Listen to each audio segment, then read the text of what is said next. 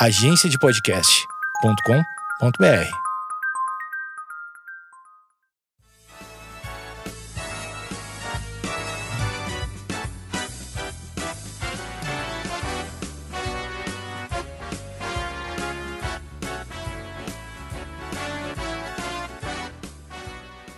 Se liga, galera, porque tá começando o Geekonomics Rádio, o podcast do site geekonomics.com.br. E hoje o assunto que a gente está trazendo é muito legal.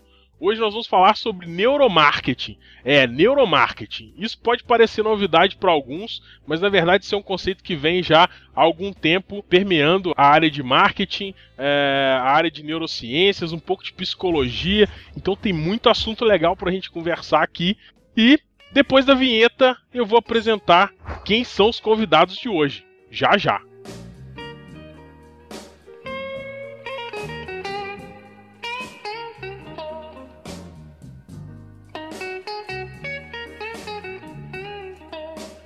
Então, galera, voltamos. Essa é a Geekonomics Rádio. Hoje, nosso podcast sobre neuromarketing. Comigo aqui, ilustríssimos convidados. O primeiro, o senhor Samuel Mendonça, jornalista e especialista em marketing digital. E aí, Samuel? E aí, galera, beleza? É o seguinte, a gente veio aqui para falar que é necessário buscar respostas para o marketing 3.0, que está na cabeça do consumidor. Muito bom, é isso, isso aí. aí. marketing 3.0, mais um conceito para nós. Muito bom, Samuel. E com a gente aqui também o senhor Alexandre Serpa, que é psicólogo, doutorando em psicologia. Ele que vai dar também essa base psicológica no cast. Muito bom, Alexandre. Seja bem-vindo de volta, né? Antigo companheiro de podcast. E aí? Tudo bem, Anderson? Participar de um podcast nem sempre é uma escolha racional. Às vezes é pressão, né? pressão dos amigos aí, muito bom. E com a gente hoje aqui, a pessoa que vai mandar o podcast. Vou passar para vocês aqui um currículo resumido uh, da Inês Coso. Olha só, galera, olha a responsa. A Inês é cofundadora e diretora da TAI Consultoria desde 94 diretora de comitês do neurobusiness.org, vice-presidente da ABTD de 97 a 2009, palestrante, consultora, escritora internacional desde 97. É, galera, não é mole não. Bacharel em psicologia em 86 pela Universidade Metodista de São Paulo, criadora e organizadora do GEM, Gestão Estratégica com Neurociências, já na 27 turma ininterrupto também desde 2006. Então, galera, é o seguinte: a carteirada tá dada. Inês, você tá mandando hoje. oh, então eu tenho que aproveitar. Puxa, justo hoje meu marido viajou. Ele precisava ouvir isso. Eu tô mandando hoje. Obrigada pelo convite, viu? E eu tô é, bem feliz mesmo de estar aqui. A verdade é que eu vou falar de coisas que todo mundo sabe, porque afinal de contas sente e vive, mas em compensação, eu vou contar os nomes que os papais e as mamães deles deram para eles. Enfim, são, não, não tem como você falar de neuro o que quer que seja sem que as pessoas já saibam disso, porque se, se tem neurologia, vive, sente isso. Mas é interessante saber como acontece, por que acontece, quando acontece e quando não acontece, como que você faz acontecer. Muito bom. Então, galera, cabeças explodindo por aí que hoje é neuromarketing e vamos começar logo com esse papo que eu tô bem ansioso para entrar no tema. É isso aí, vamos lá.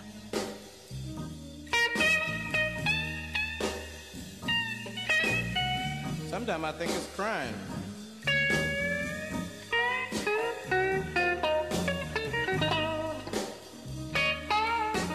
Bom, eu vou começar, obviamente, vou chamar a autoridade, né? Você consegue dar uma explicação pra gente? Pelo que eu andei lendo, e, e, o que eu acho mais interessante de começar esse tema é algo que eu acho até que aqui no Brasil, pelo menos com, com a galera que eu tenho contato, ainda está um pouco devagar, que é essa questão de trabalhar a interdisciplinaridade, disciplinariedade. Né? Tem que falar devagar, pô, palavrinha difícil. Isso aconteceu com economia, eu sou economista de formação, tenho visto muita coisa interessante mesclando neurociência com economia e psicologia. E pelo que eu andei vendo, o, o Neuromarketing ele mescla um, um, pouco disso também. É a neurociência, um pouco de marketing, um pouco de psicologia associada.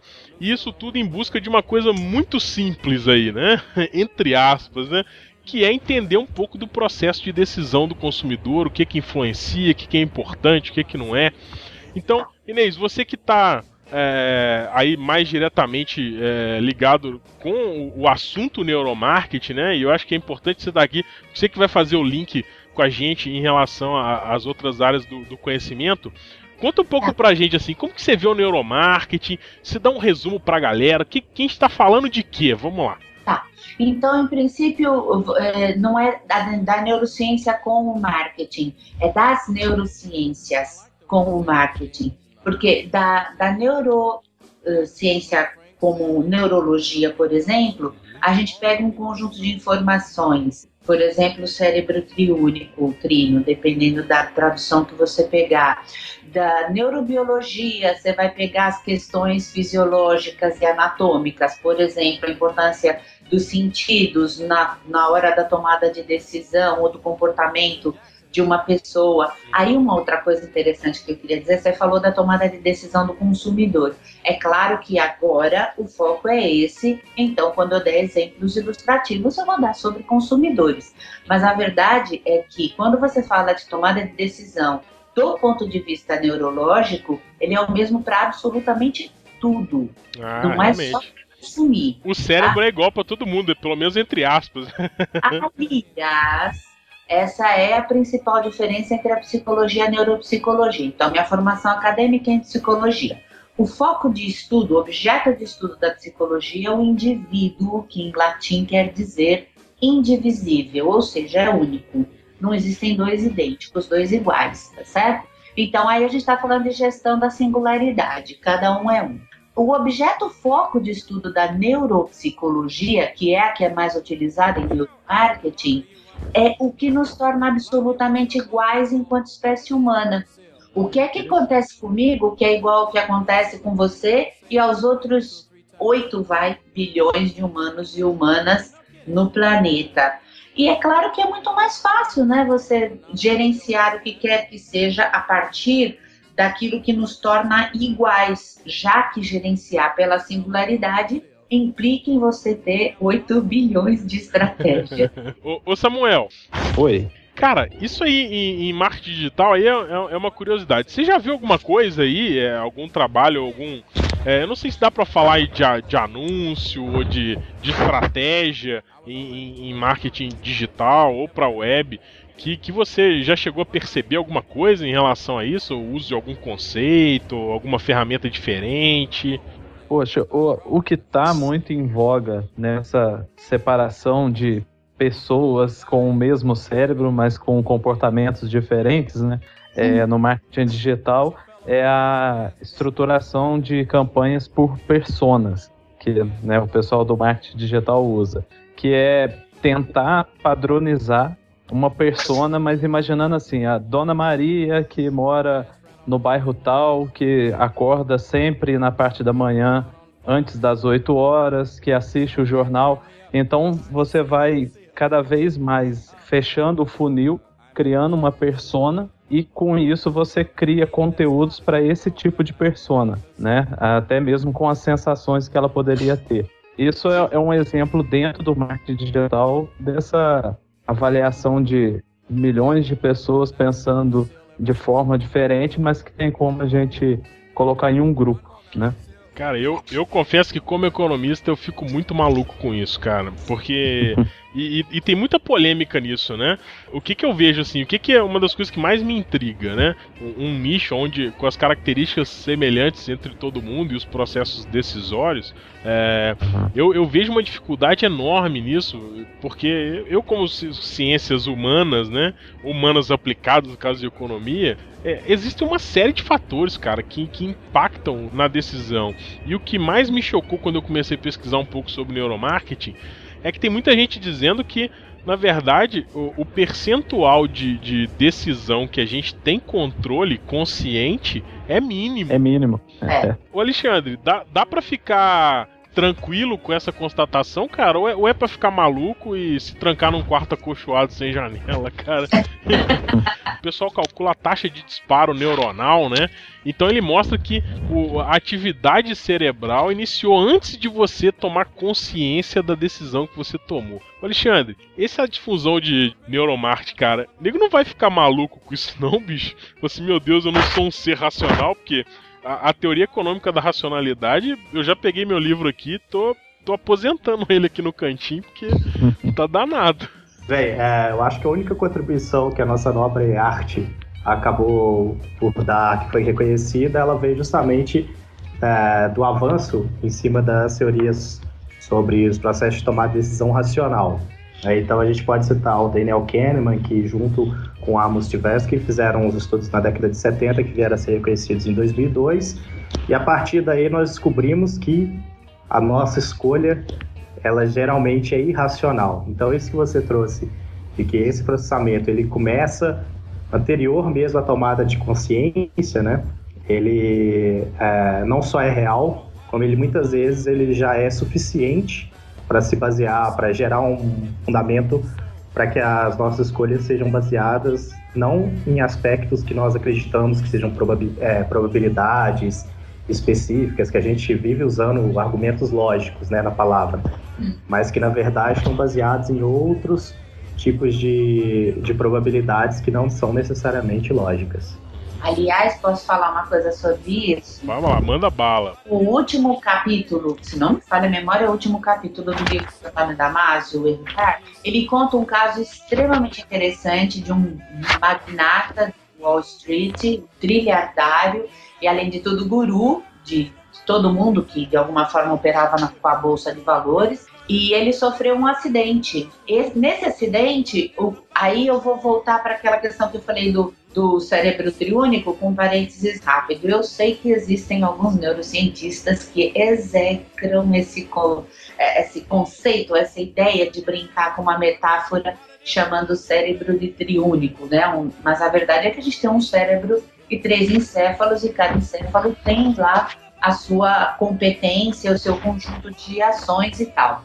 Bom, é, uma, uma das partes então do cérebro que esse mega consultor teve avariada foi o sistema límbico hipotalâmico. E estava intacto o sistema tálamo-cortical. E o córtex é a área onde a gente armazena todos os conhecimentos e informações que a gente adquire na vida. E o córtex dele estava intacto. O fato é que esse camarada perdeu absolutamente tudo que ele tinha na vida. Tudo, tudo, tudo, inclusive a família. O que aconteceu foi que depois do, da cirurgia, quando ele já estava bacana, foi para casa e tal, ele acordava de manhã e não sabia o que fazer. Aí a mulher dele falava para ele: Escuta, hoje é segunda-feira, você tem que trabalhar.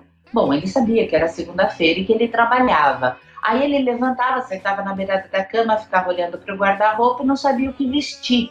É, hoje é, é, é, vo- você trabalha no Wall Street, Wall Street é um lugar formal, você tem que botar terno e gravata. Além do que tá muito frio, tá menos 10 graus lá fora, você tem que botar um terno quente. Ele sabia de tudo isso. Todas essas informações estavam no córtex dele. Só que ele ficava olhando para as roupas e não sabia qual delas escolher. Bom, aí ele pegava o que ela mandava. Então a situação é, ficou, foi ficando tão complicada que esse cara hoje está internado e ele precisa de ajuda para tudo. Quando ele sente sede, ele sabe que o que sacia a sede é a água, onde a água fica, que você precisa de um recipiente para acomodar essa água, mas ele não sabe o que fazer com essas informações todas. Ora, acontece que no sistema límbico hipotalâmico é que fica o centro emocional. As nossas emoções são processadas ali. Então, todo o evento que chega passa primeiro por esse sistema, o tronco encefálico e o sistema límbico hipotalâmico. O tronco cefálico é aquele que deixa a tua máquina funcionando, ligada, belezinha, você não precisa esquentar a cabeça com nada, ele faz tudo sozinho. É o que pluga a gente, deixa a gente plugar. É o que pluga, é o que pluga a gente. Mas o que eletriza é o sistema límbico Mas hipotalâmico. o que acontece? Deixa, deixa eu entender então. Então, ele, ele entende tudo, ele compreende tudo que ele tá vendo, mas ele não consegue decidir o que fazer com isso. Exatamente. Logo, Se o córtex está intacto, o que sofreu lesão foi o límbico hipotalâmico, que ali é o centro emocional, adivinha onde as decisões são tomadas. Entendeu?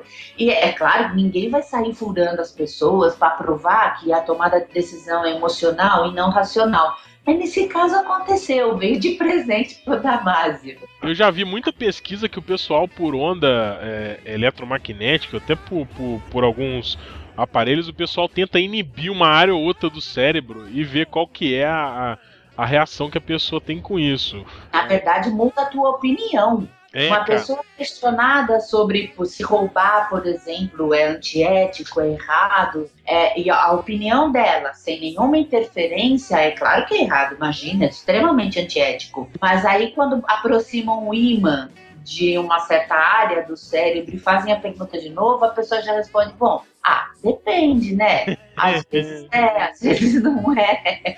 Olha Sério? que eu tenho. O meu o sonho aqui em casa é eu arrumar um aparelhinho desse, instalar na minha esposa e falar assim: olha, vamos assistir o futebol. Ó, Não, colega, você não tem noção da potência que tem que ter um imã desse. É muito. Não vai te não. cara, é muito louco isso. É, a Eu tô falando isso porque ela é mulher. É porque é preciso uma superpotência de imã mesmo pra fazer um. Mas tem, tem esse tipo de pesquisa, não tem? Que a pessoa vai lá e, e inibe partes do cérebro da, da- Claro. pessoa e submete ela a decisões, né? Então, a, a grande pergunta que eu me faço é o seguinte: é, é possível a gente ser influenciado por isso, assim? Tipo, você passar num campo magnético na porta de uma loja, numa vitrine, e o cara te fala assim: opa, você compre agora. Ó, até onde eu tô sabendo, Anderson, ainda não existe nada disso. Com relação à ética, o negócio é delicado. Por exemplo, eu publiquei recentemente um artigo a respeito de algumas, alguns truques, vai, que a- a- o neuromarketing usa para influenciar na compra. Aí, aí, Nossa. Samuel, fica de olho aí. É, tô, tô anotando aqui, tô anotando. Anota aí. Mas tem duas coisas sobre isso. A primeira é que a ética não está na técnica, está no técnico. Se eu utilizar as mesmas coisas para ajudar uma pessoa a tomar uma decisão importante que ela não consegue tomar, o, o- entende? O que define é o contexto, não é o comportamento em si. É o uso Além que você faz da ferramenta, né? É, ferramenta é ferramenta, exatamente. No caso do neuromarketing, inclusive, saber deixa a gente mais poderoso e menos influenciável, de certa forma. Porque de verdade, acho que foi o Samuel que falou, né, a respeito da tomada de decisão, o livre-arbítrio não é bem aquilo que a gente pensava. Em todo caso, deixa eu falar uma coisa importante aqui.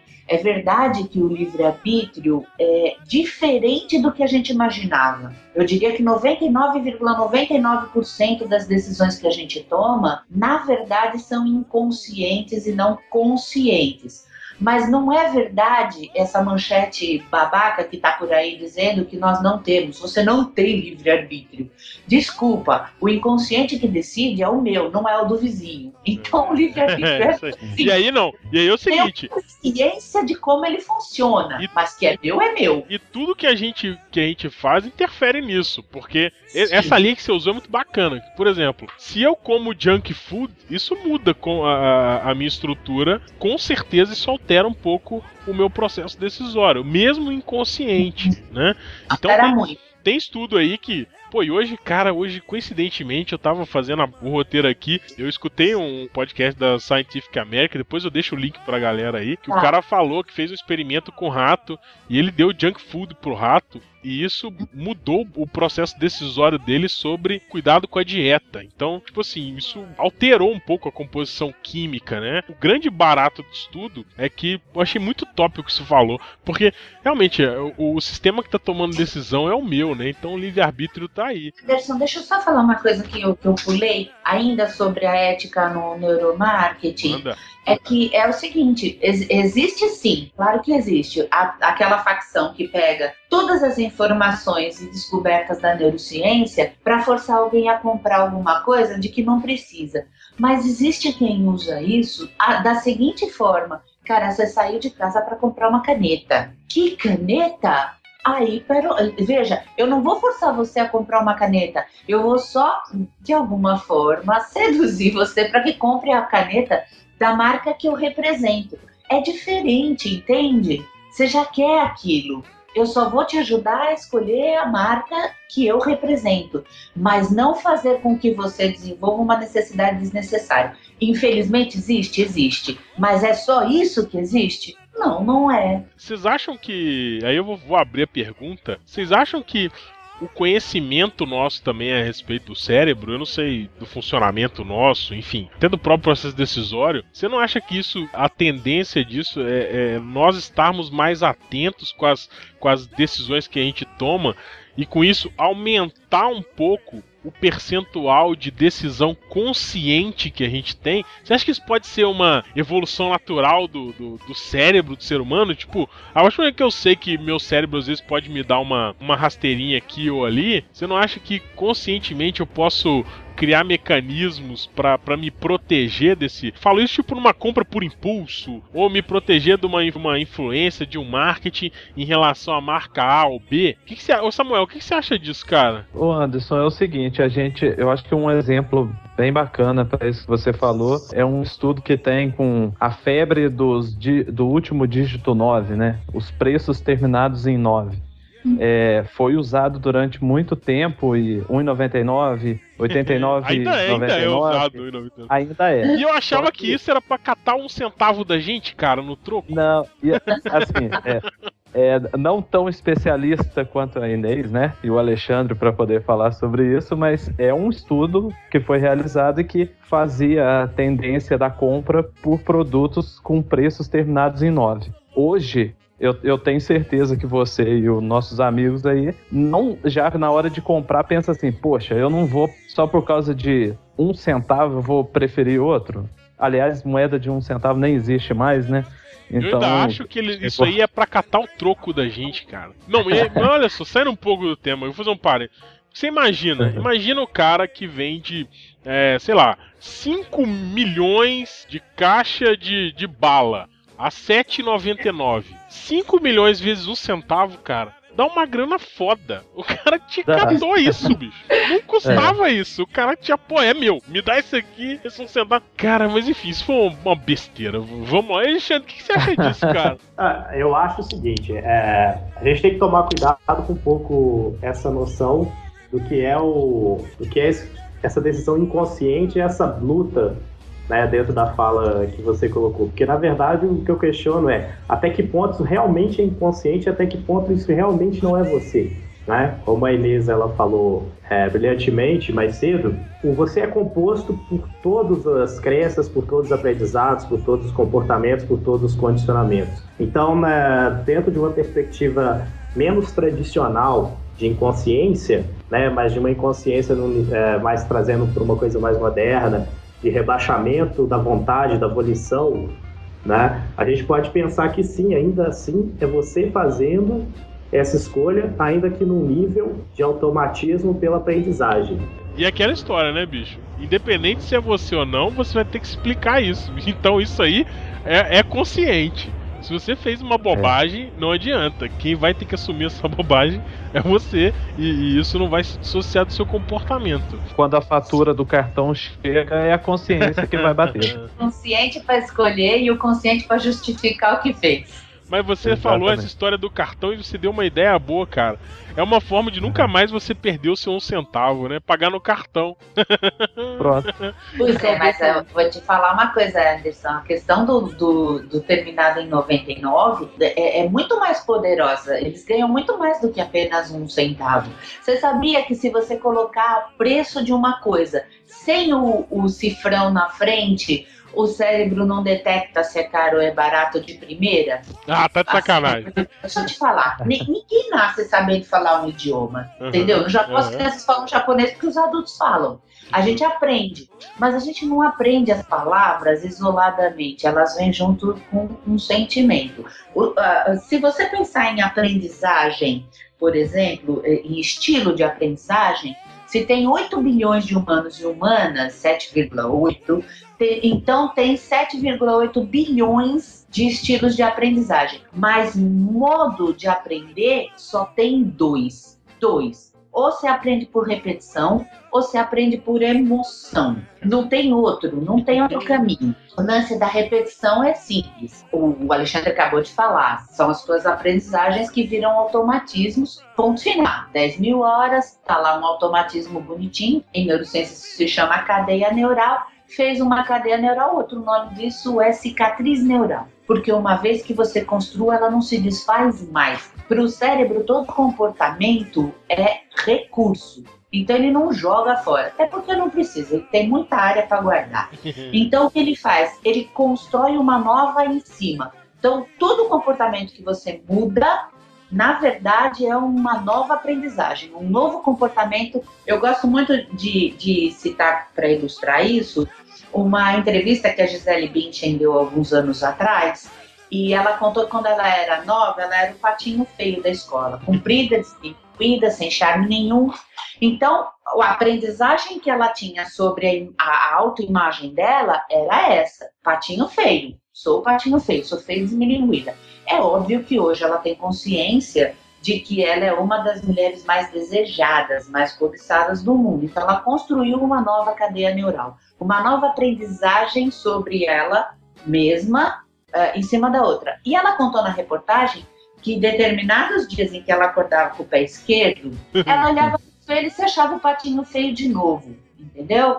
Ou seja, tá lá, a aprendizagem antiga tá lá, você vai construindo outras em cima. No caso dessa história do, do cifrão que eu te falei, então é assim, toda informação que você recebe, aliás, qualquer coisa, vou chamar de input, todo e qualquer input que o teu cérebro recebe, ele passa uh, antes pelo sistema límbico hipotalâmico, ou seja, uma emoção é registrada com aquilo. Então, por exemplo, você é pequeno, você está brincando, feliz da vida, e aí alguém mais velho, geralmente a mãe chama e diz: Não, agora você não pode mais continuar brincando. Tem que se trocar para ir para a escola. Ela tira a criança de um estado extremamente positivo e coloca num estado negativo. Não é a coisa que ela vai fazer em si que é ruim, a palavra associada a isso, a esse, esse, monte de produção neuroquímica que eu vou chamar agora de negativa, na verdade, nada é negativo ou positivo, o resultado aqui é, né? São todos neurotransmissores absolutamente necessários. Mas ela estava endorfinizada e de repente ela ficou, por exemplo, adrenergizada, criou adrenalina, tô com a raiva danada. Então, o que acontece é que ela por repetição, e muitos e muitos não pode mais isso, que é muito legal, e tem que aquilo que é muito chato, ela vai registrando que tudo que tem que é muito chato, é muito ruim. A mesma coisa para o cifrão. Quando você vê, lamentavelmente, na nossa cultura a gente tem muito mais repetição para cifrão em, com negativo na frente do que com positivo. A gente tem muito mais saídas do que entradas. Caraca, eu vou ter que mudar a logo do site. Tem um baita de um cifrão lá. O cara vai olhar e vai falar que é caro.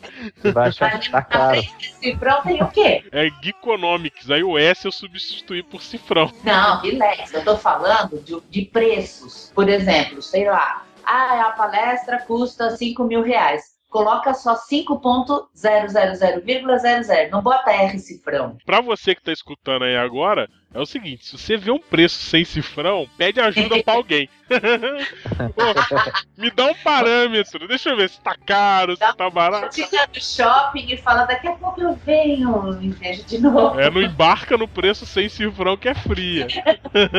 Muito bom. Cara, essa do cifrão realmente eu nunca tinha parado pra é. pensar. Não por acaso no, no site do AliExpress, né? Os nossos amigos chineses tem um monte de preço sem cifrão lá. É, agora eu entendi por quê. Cara, eu vou ter que entrar no site pra ver isso agora, cara. O chinês já tá. Cara, os chineses vão dominar o mundo, cara. Tá difícil. Já dominaram, já dominaram a pastelaria da esquina, já dominaram tudo. Não, não, esse da pastelaria, o domínio é antigo, hein, cara. Esse domínio da pastelaria é antigo.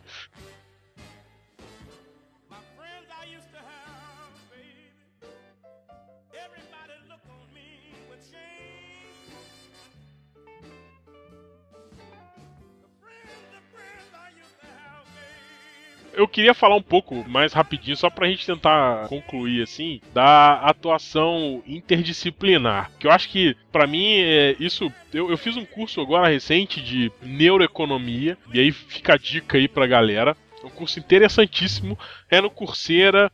É, se você quiser um, um, certificado, é baratinho, tipo 10 dólares, eu acho não sei se aumentou. É um curso bacana que. E, e lá, lá no curso, o cara é, falou muito sobre, sobre essa é, atuação. Eu, eu, eu, gosto de tratar isso como, como se fosse uma integração entre disciplinas. Quando eu tava na faculdade, bicho, o pessoal olhava pra disciplina de psicologia e falava que era castigo, né? É embromação. Porque na grade de economia, se fazer psicologia era, era estranho, era no mínimo estranho. Hoje, é, eu tenho visto que cada vez mais, pelo menos na, na, Eu acho que não é só nas ciências humanas, a, as ciências humanas têm trazido muito elemento da exatas nessa questão de ROI, nessa questão de medição, que é um viés que a parte de humanas não tinha, né? Isso há 20 anos atrás era muito pouco. E hoje tem uma preocupação danada. Eu tenho que medir o resultado disso, eu tenho que ver a, a, efetividade daquilo, quanto isso deu de retorno, como é que está a estatística daquilo, qual que é a frequência, qual que é a dispersão, desvio padrão. Como que vocês estão é. vendo isso, cara? Porque eu acho que isso até é uma crítica ao sistema de ensino, que, que vai ter que mudar um pouco, né, bicho? Porque não dá mais só para você fazer, por exemplo, no meu caso, economia e não flertar com uma base bacana de psicologia. Você tem. O Alexandre tá um pouco mais na área acadêmica, talvez consegue dar um, um exemplo bacana, ver se como é que tá isso na, na universidade, se. O que, que, que, você tem visto aí, cara? Não, eu sou um exemplo disso aí, Alisson, porque eu trabalho majoritariamente com estatística, até na minha área de atuação profissional, porque trabalho com avaliação psicológica, né? Então eu trabalho com validação de testes e eu faço mais conta do que trabalho com pessoas. Você que dá, dá aquelas notinhas assim de é doido, não é doido, é mais ou menos. Não, eu vou para a parte mais dura ainda do teste, que eu vou falar se isso tem evidência de validade, se isso tem evidência de fidedignidade, o que, que está ligado, vou trabalhar com análise de regressão, vou fazer essas, vou pegar essas análises pesadas e tentar interpretar do ponto de vista psicológico, né? Tentar dar um sentido para o número. E é legal você falar da interdisciplinaridade, porque até dentro da temática que nós estamos trabalhando agora, né, da tomada de decisão, o campo ele surgiu justamente da, a partir do momento que os estatísticos começaram a trabalhar com os economistas, né, juntando teoria da probabilidade e escolha, né, pouco antes da Segunda Guerra Mundial. E a partir daí que esse campo foi sendo desenvolvido. E se acreditava inicialmente que o nosso cérebro era perfeito, né, que a gente conseguiria fazer todas essas escolhas baseadas nas probabilidades, em análise de probabilidade. é, essa é a teoria do homem racional, né, 100% racional, né? Isso, do Simon. E que vinha aí depois disso é que foram descobriram que na verdade a gente, a gente não tem nem acesso à informação suficiente para escolher essas probabilidades. Então, mais, ah, o problema é pior ainda, né? E é por isso que a gente enviesa tanto essas análises. Na área organizacional, que é a minha área principal de atuação, e o RH não mostrar que foi ele que fez a diferença com a intervenção que fez, ele deixa de ser uma área estratégica, centro de lucro, e passa a ser visto só como centro de custo. É, é isso, isso é muito a minha realidade também. Eu também, como tô no dia a dia de empresa, não tem jeito, bicho. Se você vai fazer um negócio, dá um jeito de mostrar algum resultado daquilo. Se você não conseguir mostrar, é o que você falou. O cara sai do, sai do centro de receita e vira centro de despesa, e aí a coisa fica feia. Isso quando não passa a ser considerado perfumaria. É. O, o Samuel pega muito isso, porque a grande, eu acho que uma das grandes vantagens do marketing digital é a facilidade de você ter métrica, né? Eu me encontrei no marketing digital a partir do momento que surgiu a palavra métrica, que aí eu tive acesso a, a de trás para frente, né? Você não faz mais o trabalho para milhões, você faz para poucos e esse, esses poucos cada um custou x. Então, e você tem tudo isso na métrica, né? Então é, é assim a justificativa para o diretor, para para o coordenador, é muito mais fácil em números, apesar da minha área ser na comunicação e ser uma coisa muito mais é, longe da estatística do que eu imaginava. É, está mudando, cara. Não, não se acostume, é. não. Ô, Anderson, eu, inclusive, quando eu estava estudando sobre essa parte de neuromarketing, eu fui apresentado a um livro que se chama Neuromarketing aplicado em redação publicitária. é, eu falei, poxa, como é isso, né? Aí os termos de neurônios espelho, que eu nunca imaginava o que era, é, que é aquele neurônio que faz você bocejar quando alguém está bocejando, né? Seria é. o exemplo assim. E muitas outras é, coisas. É, a Inês está com um pacote de maldade ali, meu amigo, que eu tô ficando preocupado. mas lá, mas, é, mas é, uma, é, um, é um mesmo, uma mesma técnica usada para propagandas de Páscoa, de alguém comendo um chocolate delicioso e falando que é muito bom. Né? Então, assim, na redação publicitária, a gente acaba usando esse neurônio espelho. E, cara, eu quero aproveitar que a gente está falando um pouco de métrica, começar a falar um pouco sobre é, como que a gente trabalha os dados no neuromarketing, assim, quais os, os, os como a Inês diz, quais os inputs que a gente tem de dado que vem da área, assim, que a gente consegue, tipo, mensurar. Pô, a técnica de neuromarketing tá dando certo, essa estratégia aí, vamos tirar o cifrão, deu algum impacto. Cara, eu gostei dessa do cifrão, achei fantástico. é, eu dou vontade de montar um negócio para montar uma vitrine sem cifrão e ver o que, que vai dar. Enfim. Como que essas coisas acontecem? Assim? Como que a gente consegue dado? É, obviamente a gente tem dados, pelo menos eu acredito, Inês, você me corrija aí se eu estiver falando bobagem. Tá. Mas, obviamente, você tem dados de resultado de uma ação que você fez com princípios de neuromarketing. É, e você tem formas de estudar a reação ou a resposta cerebral. Anderson, em, em psicologia, você diz o seguinte: o comportamento ele é abstrato, ele é subjetivo e intangível. Você não pode mensurar uma coisa dessa, dessa natureza, mas você pode mensurar os efeitos ou resultados disso. Então, por exemplo, eu não posso dizer que um grupo com o qual eu trabalhei com neuroaprendizagem está 10 gramas mais cooperativo do que antes. Mas eu posso mostrar pelos resultados que eles obtêm que eles estão mais cooperativos. Mas quando você trata de neuropsicologia, tudo é absolutamente mensurável, porque você tem equipamentos para fazer isso. A gente estava falando, antes de, de começar o podcast, de ressonância magnética funcional, de eletroencefalograma, eletrooculograma, que mostra dilatação de, de pupila, dilatação de narina, eye tracking, enfim. Tudo isso são equipamentos que dizem mesmo que foi uma determinada intervenção que causou uma alteração fisiológica, neurofisiológica ou até anatômica. Quando você fica tenso, ela é anatômica. Então, tudo pode ser mensurado pela ótica da psicologia, pelos efeitos ou resultados do comportamento, pela ótica ou caminho da neuropsicologia através desses equipamentos. Então, na prática, deixa eu ver se eu entendi. Então, na prática, o cara que está pesquisando a resposta, ou seja, a influência de determinados é, vamos dizer assim, agentes, né? Uhum. Ele tá colocando o cara lá e tá vendo qual que é a resposta que ele tem ao estímulo que ele deu. Isso. Então, quando ele pega uma amostra razoável de pessoas, vamos imaginar, por exemplo, um grupo de adolescentes de 15 a 18 anos, de classe média, e ele vai lá e estimula, põe todo mundo na ressonância, faz uma, uma ressonância funcional dos caras assistindo um, um, uma peça publicitária, um comercial. Tá. E aí, a partir da reação desse pequeno grupo aí, aí entra a parte de estatística na história, né? O cara calculou essa amostra, ele pegou esse grupo, ele colocou na ressonância, ele deu o estímulo, ele viu o que aconteceu no cérebro. A partir daí, ele tem um insight de que se ele fizer o tipo X de ação, é muito provável que as pessoas ah. tenham o mesmo comportamento do que essa galera da pesquisa. É por aí, é. não? Tô falando bobagem? É, é, por aí, só que aqui eu, eu gostaria de colocar uma. Aí eu vou deixar muito claro que é uma opinião, tá bom? Joia. É que é o seguinte: é, existem dois caminhos para você trabalhar com neuro qualquer coisa, mas vou falar especificamente de neuromarketing e de neurovendas. Um deles é você pegar, é, por exemplo, você citou um exemplo, uma pesquisa com ressonância magnética com um grupo X de adolescentes assistindo um comercial. Beleza. Então o cara vai, o, o neuroconsultor vai na organização, vai na empresa e pega o briefing. O briefing do cara é: eu quero vender Coca-Cola.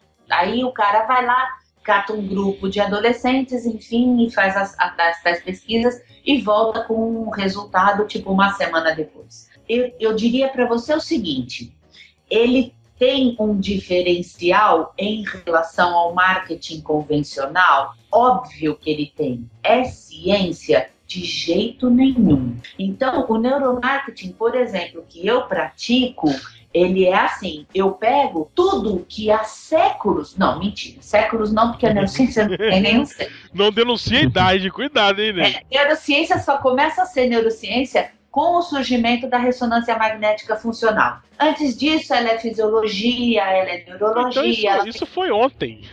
Foi verdade. Isso foi ante, anteontem, vai? Anteontem. O fato é que é, você tem uma ciência que vem sendo feita há décadas e que já está consolidada, nobelizada, apesar de que vamos, vamos ser um pouco menos, digamos, fãs de Nobel, porque queira ou não queira, o Nobel, eles nobelizaram a, a lobotomia. É, é, o maior mico da história do Nobel é ter nobelizado a lobotomia. Mas força, né? No geral, ele vai bem. Então, são décadas e décadas de experiências dizendo isto funciona ou isto é assim. Aí nós estamos falando de neurociência. Quando você fala de num laboratório que alguém construiu a semana passada, apesar de ter todos os equipamentos de ponta, de você ter até profissionais muito bons trabalhando lá dentro, mas com um resultado que você entrega em uma semana, que seja duas, é, aí você desculpa. Tá bonito, tá bacana você dizer que tem um diferencial em relação ao marketing convencional. Não é ético você dizer que isso é ciência. Agora, isso, isso é, é, é polêmico, né? Porque não, não, quer dizer que o cara. E foi bom você ter tocado nesse assunto. Não quer dizer que o cara tem uma técnica avançada e de vanguarda, né? Que ele começa a aplicar, que isso já pode ser considerado como verdade absoluta. Aliás, você mesmo usou o termo probabilidade. É, exatamente. E é o que você falou nisso. Tem 8 é, bilhões de pessoas, não dá pro cara. Pô, imagina, vai fazer uma amostra representativa do mundo. é tenso. não, não, dá, né? Olha, atenção, vamos calcular um é. plano amostral pra, do mundo. Porra, é mais gente pra cacete, é inviável isso, né? Isso viola o primeiro princípio de amostragem, né? Que é você. É o custo, né? Não tem jeito. Se você fizer uma intervenção numa determinada área do cérebro que cuida da fala, você vai impossibilitar o cara de falar. E aí não é, não é probabilístico.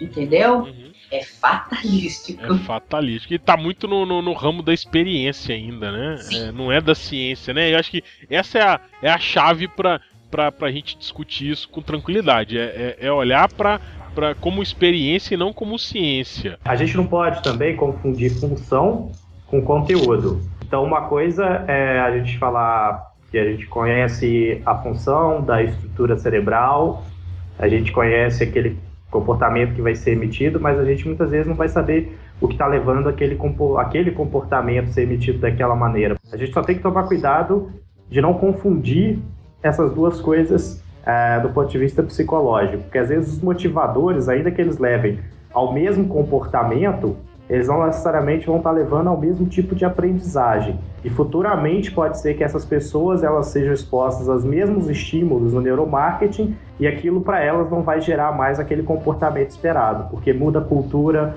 mudam os valores, mudam outros elementos que não necessariamente estão ligados a estruturas cerebrais e sim a estruturas sociais é muita variável, né, bicho? Não dá para controlar tudo, né? Na experiência você tem um insightzinho ali, pelo menos pelo que eu, que eu entendo. Não dá para você controlar depois o que, que o cara tá fazendo fora daquilo ali. Isso realmente é um, é um baita complicador, né? Lembra do que você falou sobre interdisciplinariedade? Uhum. Você lembra?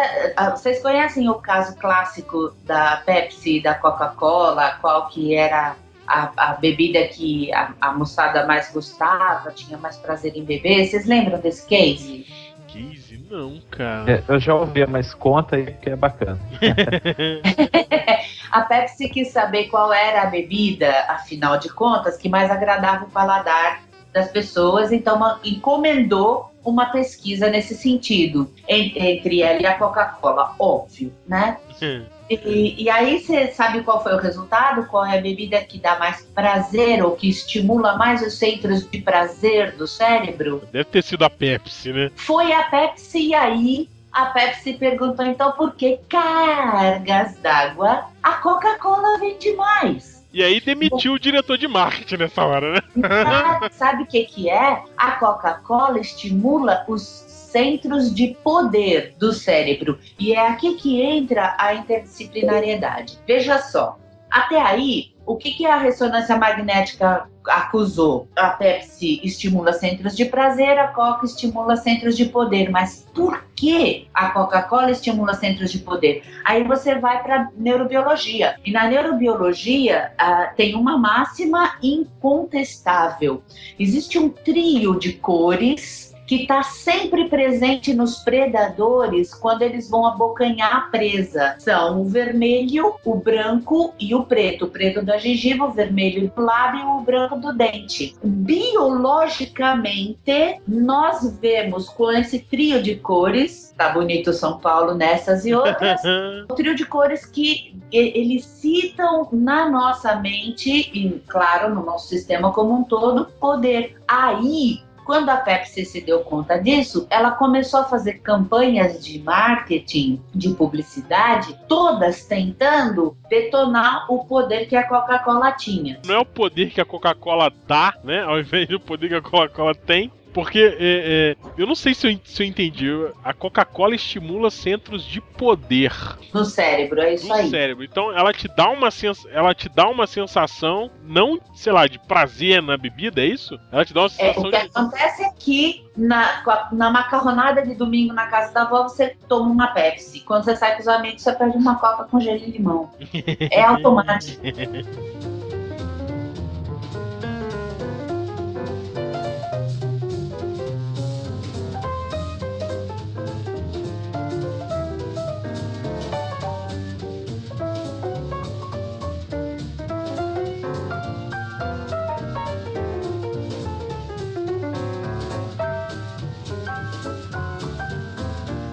Uma coisa que. Você citou Coca-Cola também, eu vou.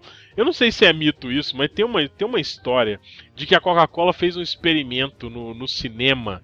E eu não sei, eu nunca soube, eu nunca encontrei ninguém com autoridade para me falar se isso realmente foi mito ou se foi verdade. Que ficava piscando a logozinha lá no, no durante o filme. Isso é verdade? A Coca-Cola fez isso? Até onde eu sei, é. É verdade. É. Primeiro, do ponto de vista prático. Funcionou ou não funcionou? Você acha que é um bom insight? Né? É, e, e, segundo o ponto de vista ético, qual que é a sua opinião? Eu, eu acho que, porra, é, é, eu não me sentiria confortável de, de, de ficar com aquele negocinho piscando no cinema. É manipulação, eu acho terrível. Total, né? Lógico. Assim, é, posso só acrescentar um exemplo do, da Jequiti, do, do Silvio Santos? no meio é ótimo. Da... Ele tenta fazer isso daí, mas né? não sei. Ele faz, não, ele faz, ele faz. Se tá dando resultado, faz. a gente não sabe, mas que ele faz, faz. Não sei faz, se a Inês faz. assiste, mas é, no SBT, é. é, durante a programação toda, é, hum. do nada aparece um. A tela sai a programação e entra um. como se fosse um banner da Jequiti. Um e é coisa de um segundo, assim. Entra o banner e volta a programação, sabe? Não tem Cara, não tô salva porque eu nem sei o que é Jequiti. Atenção, Silvio Santos. Você não está pagando patrocínio, mas nós vamos explicar o que é Jequiti. Mas a gente podia mandar isso para ele, podia né? Podia mandar isso para ele, boa. É, Enfim, Jequiti é o seguinte: o Silvio Santos criou uma empresa de cosmético tipo a Natura. Ah. De venda porta em porta. Essa venda porta em porta qual que é o grande diferencial dele? Ele tem um canal de televisão na mão e ele o tempo todo detona publicidade em cima disso, fala disso, assim, se bobear 24 horas, não tem um programa do Silvio Santos que não tenha uma menção em relação a Jequiti. Tô até exagerando um pouco, é. mas o que, que é interessante? Até, até, até no, no, programa infantil tem. Tem.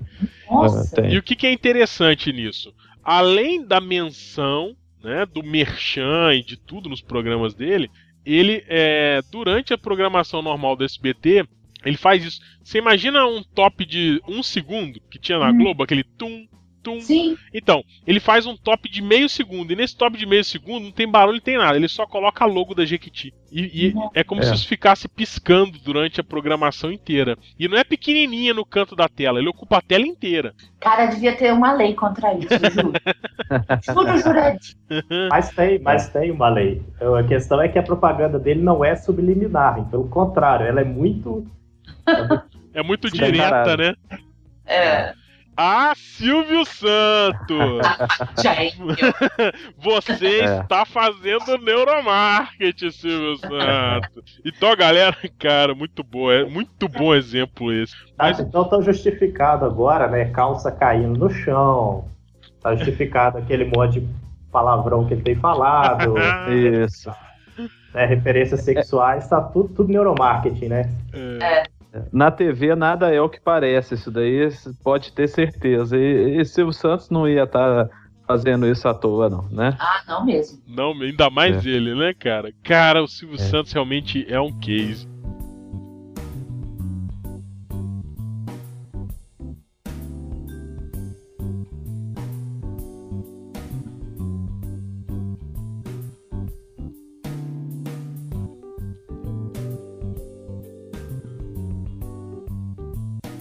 Então, nós estamos chegando à parte final da Geekonomics Rádio, o primeiro episódio.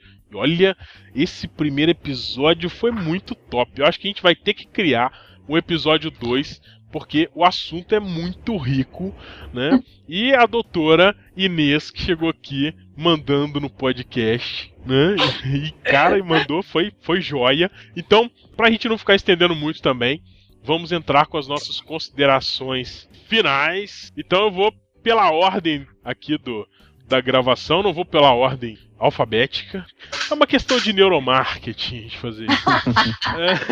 é. Então, Samuel, diga aí, cara, suas considerações finais. É, de neuromarketing com a presença de duas pessoas tão bacanas e conhecedoras da, do, do tema, né? É complicado, mas assim, dentro das campanhas de marketing que nós, profissionais de marketing, estamos utilizando, é, não só a tentativa de. A palavra induzir é muito forte, mas facilitar a escolha de alguém por um produto, é, com certeza está pautada agora no neuromarketing. É, eu costumo finalizar né, o pensamento sobre esse assunto, que é com bom humor, criatividade, técnica e ciência, estão elas estão todas de mãos dadas rumo ao sucesso do, do produto que a pessoa está procurando.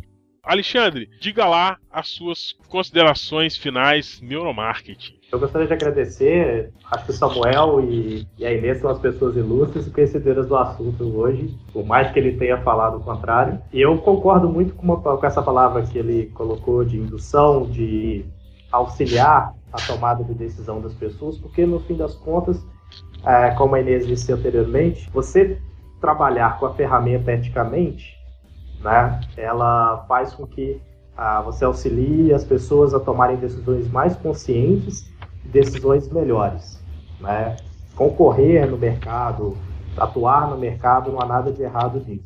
O errado seria você utilizar isso com fins, com finalidades assim, que fossem tomar o poder da pessoa de decidir por si só. Por outro lado, a busca por informações pelas pessoas que querem ter acesso a algum produto, algum material, é o que vai diferenciar uma escolha mais consciente. Então, independente da técnica, quanto mais informação a pessoa tiver disponível para auxiliar essa tomada de decisão, melhor vai ser a decisão que ela vai tomar.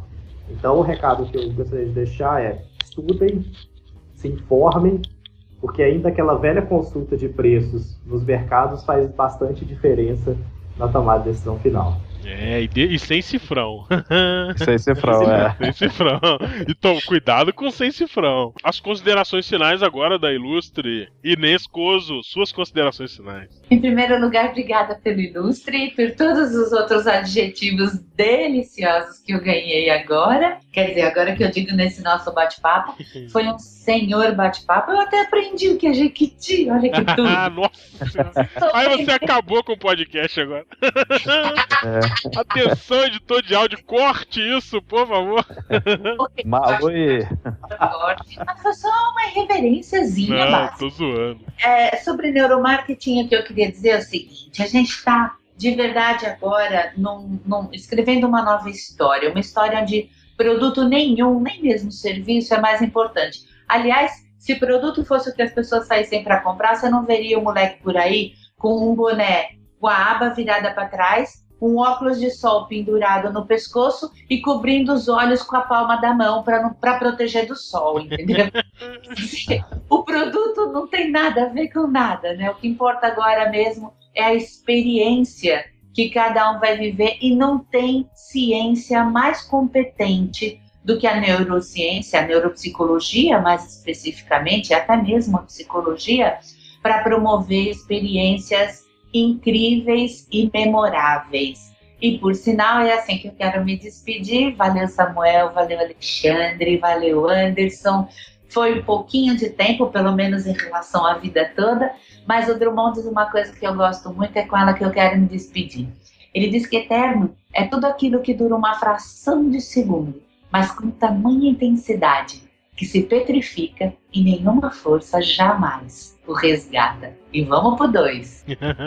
Muito bom! Você já viu que quando a Inês falou vamos pro 2, né? Olha que baita incentivo, né? Então, é. pode ter certeza que vai rolar o item 2 aí. Eu vou fazer questão. Gente, obrigado pelas considerações finais. Então, eu quero abrir espaço agora para divulgar, né? Então, se vocês querem divulgar os trabalhos, querem divulgar vocês como profissionais, a hora é agora. Quer dar um recado final, enfim, o que for, tá liberado, microfone aberto. Eu vou começar agora por uma ordem invertida. Eu vou falar primeiro com a Inês. O Inês, eu sei que você é coautora de um monte de livro ligado à parte de neuromarketing é, e à parte de psicologia, que você também é autora de livro. Eu estou muito curioso para conhecer o GEM, que é o Gestão Estratégica com Neurociência. Eu vi isso aqui, minha cabeça explodiu. Tô Já tá convidado. Tô doido para saber um pouquinho mais. Então, Inês, o microfone é seu. Fique à vontade. Ah, o GEM, Gestão Estratégica com Neurociências Aplicadas principalmente aos negócios, ele tem vários braços, eu vou dizer assim. Ele tem o, o neurobusiness, o neuromarketing, neurovendas, neuroaprendizagem, neuropsicologia, neurogastronomia, porque meu marido é chefe de cozinha, a gente juntou os nossos saberes para fazer alguma coisa que seja saborosa no sentido mais literal possível da palavra. Então o GEM ele, ele transfere informações e conhecimentos sobre neurociências aplicadas ao mundo principalmente da aprendizagem. Pense em alavancar negócios e desenvolver talentos através da, da, da máxima multidisciplinariedade que você possa imaginar. A gente usa da arte o cinema, a música, o teatro, a, a pintura, a gastronomia, que é também uma arte. A gente usa jogos, dinâmicas, tudo que você possa imaginar para tornar um assunto geralmente árido numa coisa mais palatável, até bastante saborosa. Opa, São... palatável eu gostei. Agora gostei mais agora. Ficou chique, né? palatável, com experiência gastronômica, é comigo. É uma turma por, por ano seis módulos, um encontro a cada último domingo do mês, que é para poder o povo vir de outros estados. Já veio gente até do México fazer o curso. E, e, é isso, são seis módulos de oito horas. o site é www.inescoso. Inês com S e cozo, C-O-Z-Z-O.com. E a gente coloca Sem isso é. no post para vocês, vai estar tá lá o site, oh. tranquilo. Muito bom, hein? Pô, agora já estava interessante falando só de estratégia com neurociência. Quando falou de gastronomia, né? aí então aí, tipo assim, né? Não dá para perder essa. Né? Não dá. Tem uma, um, um, trabalho, um, uma reportagem que a gente fez no Bem-Estar na Rede Globo. Depois eu te mando o link. Ah, joia. Muito bom. Samuel, microfone é seu.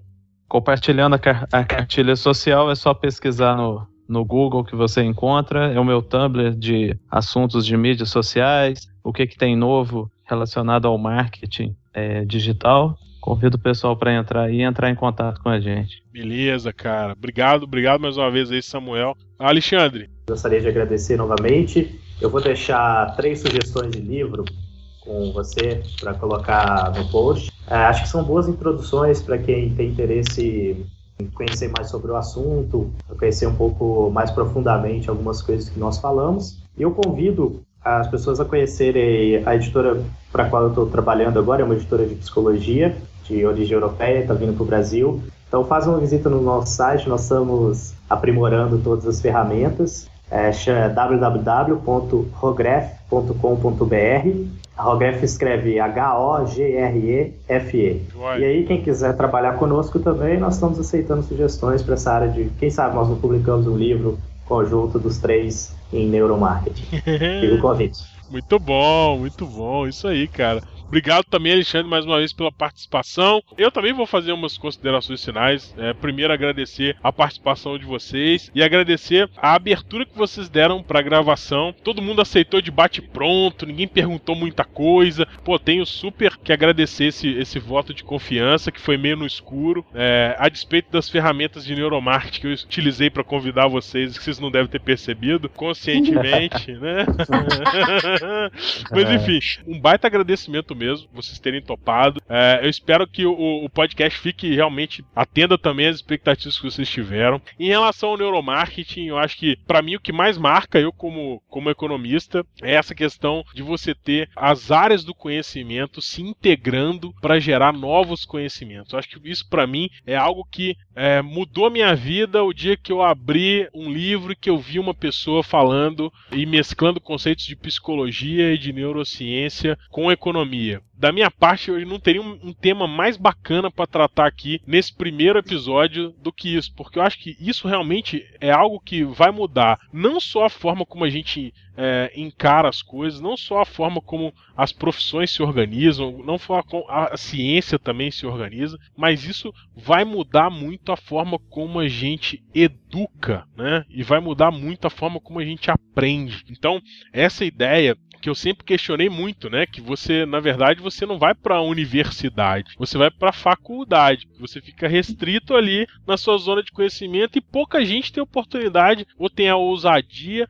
de puxar uma matéria num outro departamento, de fazer uma coisa que não tem nada a ver né? E eu acho que isso é, é, é, uma das grandes provas da grandiosidade do ser humano, né, cara? É, é, de ser esse bicho que ninguém consegue definir, que, como a Inês falou, cada um é seu cada um e não tem como você definir o ser humano. E, e essa questão de você poder fazer múltiplas coisas, interagir com múltiplos conceitos, é o que fica para mim como sendo mais bacana. E esse tema aí de, de é, interdisciplinariedade, eu acho que tem que estar tá no centro da discussão. E o neuromarketing é um puta exemplo. O tanto de coisa que já se produziu sobre neuromarketing, eu acho que elevou muito tanto a psicologia, a área de marketing. Então, galera, muito obrigado por vocês né, estarem aqui presentes, disponibilizarem tempo para ficar aqui escutando as bobagens que eu falo e para trazer conhecimentos é, tão interessantes para gente aqui no podcast.